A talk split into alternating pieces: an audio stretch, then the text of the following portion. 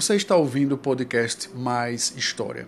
Essa ferramenta foi criada em 2020, durante o período de isolamento social, para que eu pudesse fazer as correções das respostas enviadas pelos alunos a partir dos questionamentos que proponho ao final das videoaulas. Em 2021, estamos dando continuidade a essa jornada. Mas chama atenção para um detalhe.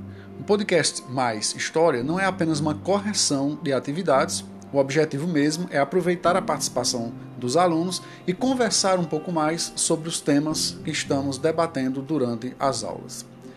Nesse episódio, eu vou analisar as respostas referentes à aula Triste, Passado, Presente, que teve como objetivo debater a lenta construção da cidadania no Brasil a partir da evolução do direito ao voto em nosso país.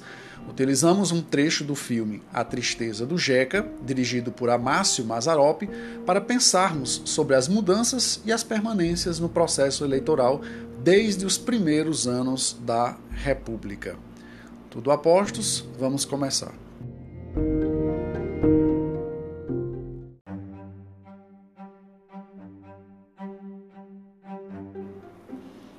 Pessoal, essa foi a primeira atividade do ano em que utilizamos um filme como objeto de análise. O que significa isso? Que o filme A Tristeza do Jeca serviu como mediação para nós aprofundarmos alguns aspectos de um dos temas que estudamos no primeiro bimestre, o processo eleitoral no Brasil. E como eu falei bastante nas aulas, esse aspecto se liga diretamente à construção da cidadania, que foi o tema da unidade 1. Por isso, a partir do filme, fizemos também a revisão do conteúdo. Pois além dessa atividade, que explorava um trecho de 10 minutos da obra, mostrando um dia de eleição numa cidade do interior de São Paulo, tivemos também uma aula pelo MIT, em que realizamos uma atividade que envolveu também a tristeza do Jeca. Como em todas as outras atividades, aqui também tínhamos quatro questões, e cada uma delas procurou explorar uma forma diferente de vocês relacionarem o filme ao assunto estudado e ao tempo presente em que vivemos. A primeira era bem simples, uma pergunta direta, uma sondagem para ver com que intensidade vocês enxergaram as situações mostradas em comparação com a atualidade. Então a pergunta era a seguinte: se compararmos o processo eleitoral no Brasil de hoje com o do tempo que é representado no filme, pode-se dizer que nós tínhamos quatro opções. Vocês iam assinalar. A letra A, nada mudou. Letra B, é completamente distinto. Letra C, há mais semelhanças do que diferenças. E letra D, há mais diferenças do que semelhanças. Diante das quatro alternativas, a maioria, 49,5%, assinalaram que há mais semelhanças que diferenças. Para apenas 7,8% de vocês é completamente diferente. Ou seja, o processo eleitoral hoje em nada se parece com o daquela época.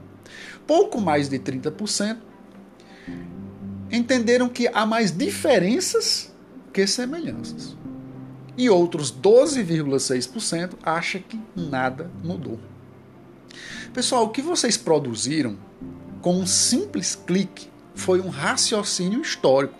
Vocês pensaram historicamente. Quando compararam a realidade em que vocês vivem com o passado. Mas vejam, só é possível fazer essa comparação se nós conhecermos o que aconteceu. Mas alguém pode estar se perguntando: então é só isso? O objetivo é fazer essa comparação entre passado e presente? Eu respondo: não. Só isso não basta, mas é um bom começo. Na verdade, é um primeiro e importantíssimo passo. Depois devemos buscar entender por que as coisas são como são em um determinado contexto. Além disso, precisamos compreender como o passado é representado. Opa, agora complicou. Será mesmo? Vejam que nas próximas questões vocês fizeram exatamente isso. Vamos conferir?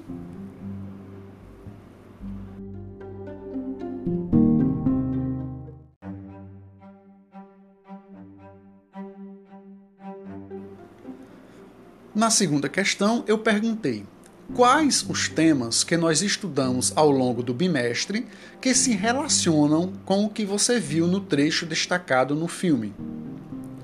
Ou seja, nesse caso, vocês foram desafiados a perceber como o filme A Tristeza do Jeca representou os elementos do passado que vocês já tinham estudado no livro de dados. Vamos ver algumas respostas. Eu fiz aqui um resumo das respostas de vocês, aquilo que que estatisticamente, digamos assim, mais se apresentou nas respostas de vocês. Então vamos lá a existência da corrupção, a compra de votos, um sistema eleitoral, os direitos dos cidadãos, a política dos governadores, a diferença de direitos entre homens e mulheres, o processo eleitoral no começo da República, o poder oligárquico e o voto de cabresto. Então veja que coisa fantástica. Vocês perceberam, né? Lógico que alguns alunos colocaram vários desses elementos que eu citei, alguns outros colocaram apenas um ou outro, mas vocês, de uma maneira geral, perceberam que o filme fez uma representação daquilo que nós estudamos. Mas o sentido de nós termos trabalhado com o filme não foi apenas fazer com que vocês percebam isso, mas fazer com que vocês também entendam que a história pode ser apresentada, pode ser representada, narrada através de outros meios, não só a do livro dados. Mas quando nós estamos estudando história, nós também temos que aprender a fazer essas relações né, entre aquilo que a gente vê num programa de televisão, num filme, ou a gente ouve numa música, ou num livro de literatura, que de certa forma representa o passado, um momento da história. Né? Muito bem, pessoal. Fiquei bastante satisfeito com as respostas de vocês. Vamos para a terceira questão agora.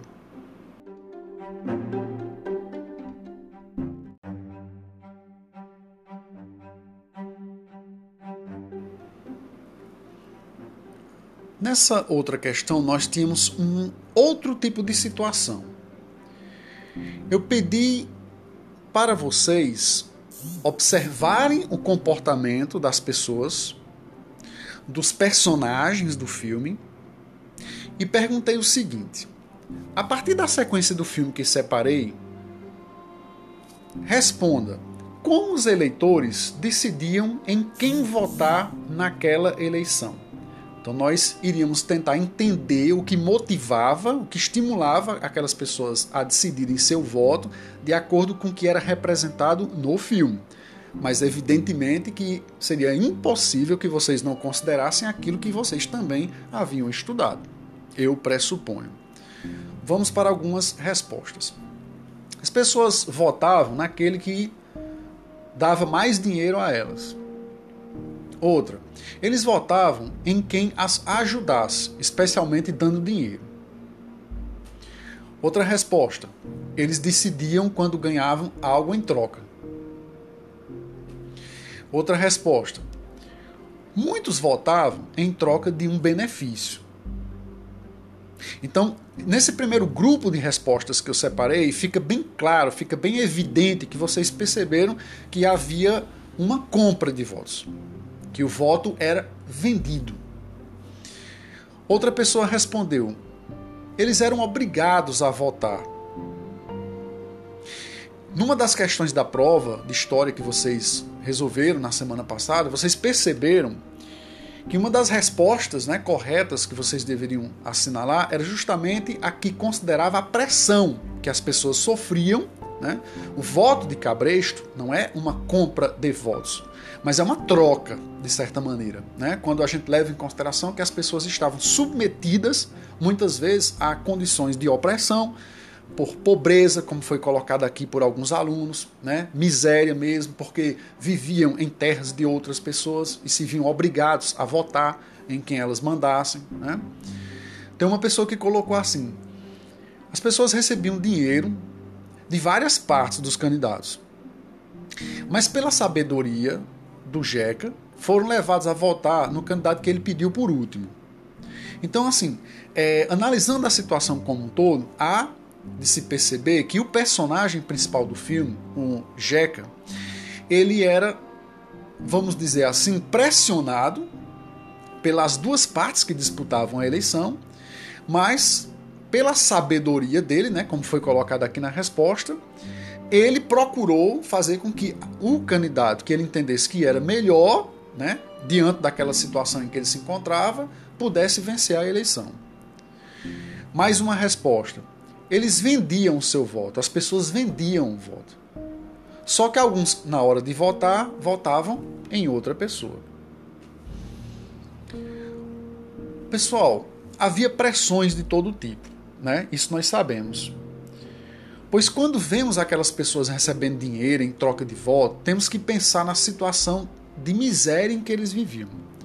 Então, por mais que vocês não tenham feito isso diretamente, alguns até fizeram, alguns é, usaram termos que davam a entender uma certa condenação do comportamento daquelas pessoas. No entanto, a gente precisa refletir. Muitas dessas pessoas eram ordenadas a votar, né? Como vocês perceberam. Porque deviam favores, porque moravam nas terras né, deles, como eu já coloquei. O voto era aberto, pessoal. Vocês perceberam isso também? O eleitor, quando ia votar, ele escolhia a cédula para colocar na urna. E ele ia lá, em determinado grupo que representava o candidato, pegava a cédula daquele grupo político para colocar na urna. Então o voto não era secreto como é agora com a urna eletrônica. Era mais fácil para eles serem pressionados e era mais fácil também descobrir se eles votariam ou não nos candidatos que haviam comprado os seus votos, né? Então, se a gente for considerar isso, há uma diferença grande em relação ao processo eleitoral no Brasil atualmente. Vamos agora para a última questão.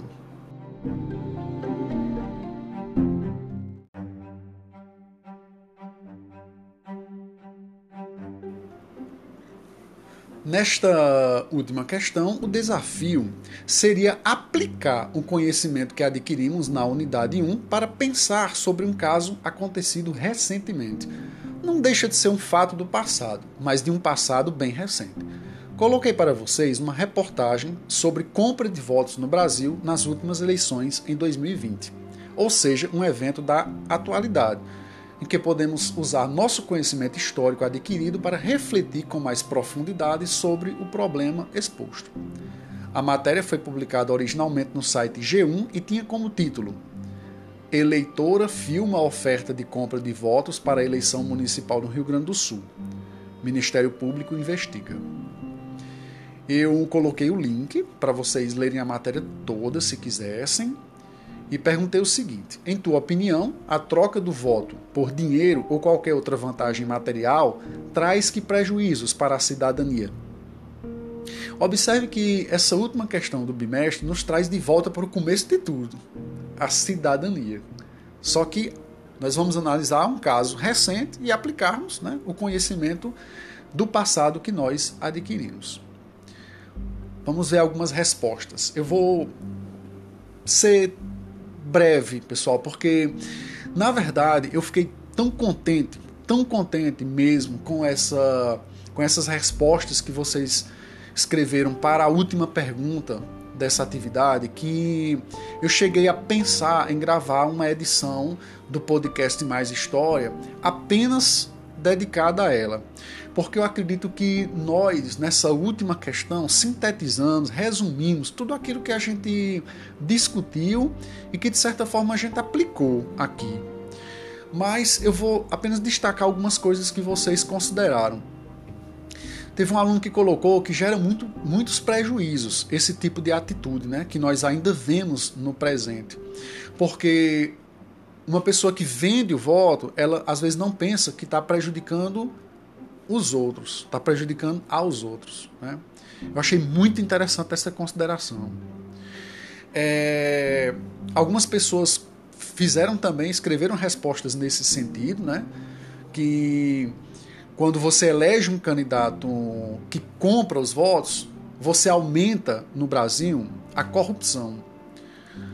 Eu vou ler inclusive uma das respostas que diz isso: o aumento da corrupção no país acontece quando se elege alguém que, se, que usou de métodos imorais e ilegais para chegar ao poder. Ou seja, uma pessoa que compra os votos, ele é uma pessoa, como é dito aqui na resposta, imoral. Ele é imoral, né? Nós podemos dizer que ele também é amoral, que ele é uma pessoa corrupta, como foi colocado. Então, essa pessoa, se eleita, ela com certeza vai prejudicar a sociedade, porque ela é uma pessoa desonesta, né? Como alguns, aliás, consideraram também suas respostas. Teve uma pessoa que escreveu justamente isso aqui, ó. Simples. Você vendendo o teu voto é uma perda dos teus direitos. Você está vendendo o voto a uma pessoa desonesta. Essa pessoa vai prejudicar a sociedade. Então, perfeito, né? Porque e essa pessoa vai prejudicar a sociedade baseado naquilo que nós acabamos de dizer, né? Não só você que vendeu o voto. As pessoas que vendem o voto e propiciam a eleição de alguém desonesto vão prejudicar toda a sociedade. Algumas pessoas citaram também a questão da educação. Será um prejuízo para a educação. Outros falaram no desemprego, no saneamento básico. E alguns chegaram a explicar de forma bem específica de que maneira isso acontece. Porque se você elege uma pessoa desonesta, essa pessoa que comprou o voto, ela não tem, ela acha que não tem mais compromisso com a sociedade. Então por isso vai faltar educação, vai faltar saúde, vai, vai faltar saneamento básico, né? Como foi dito aqui nas respostas de vocês certo? Então, assim, fiquei super feliz, parabéns para vocês, viu?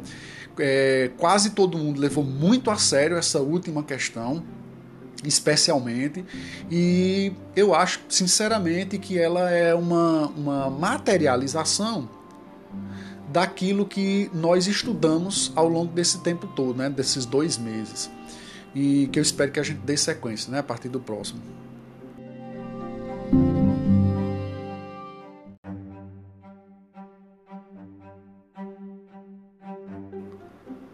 Parabéns pelo interesse em ouvir a gravação até o final. Minha sugestão é que você, agora que assistiu a videoaula, resolveu a atividade e ouviu a correção e os comentários aqui no Mais História, ouça também o novo episódio do podcast Leituras para Entender o Mundo, que nesta semana trata das razões pelas quais nós estudamos história. Vamos ouvir um texto da historiadora Laura de Mello e Souza e pensar sobre a importância do conhecimento da história em nossas vidas. E não esqueçam, todos os links e materiais estão disponíveis no Google Sala de Aula. Até a próxima e bons estudos.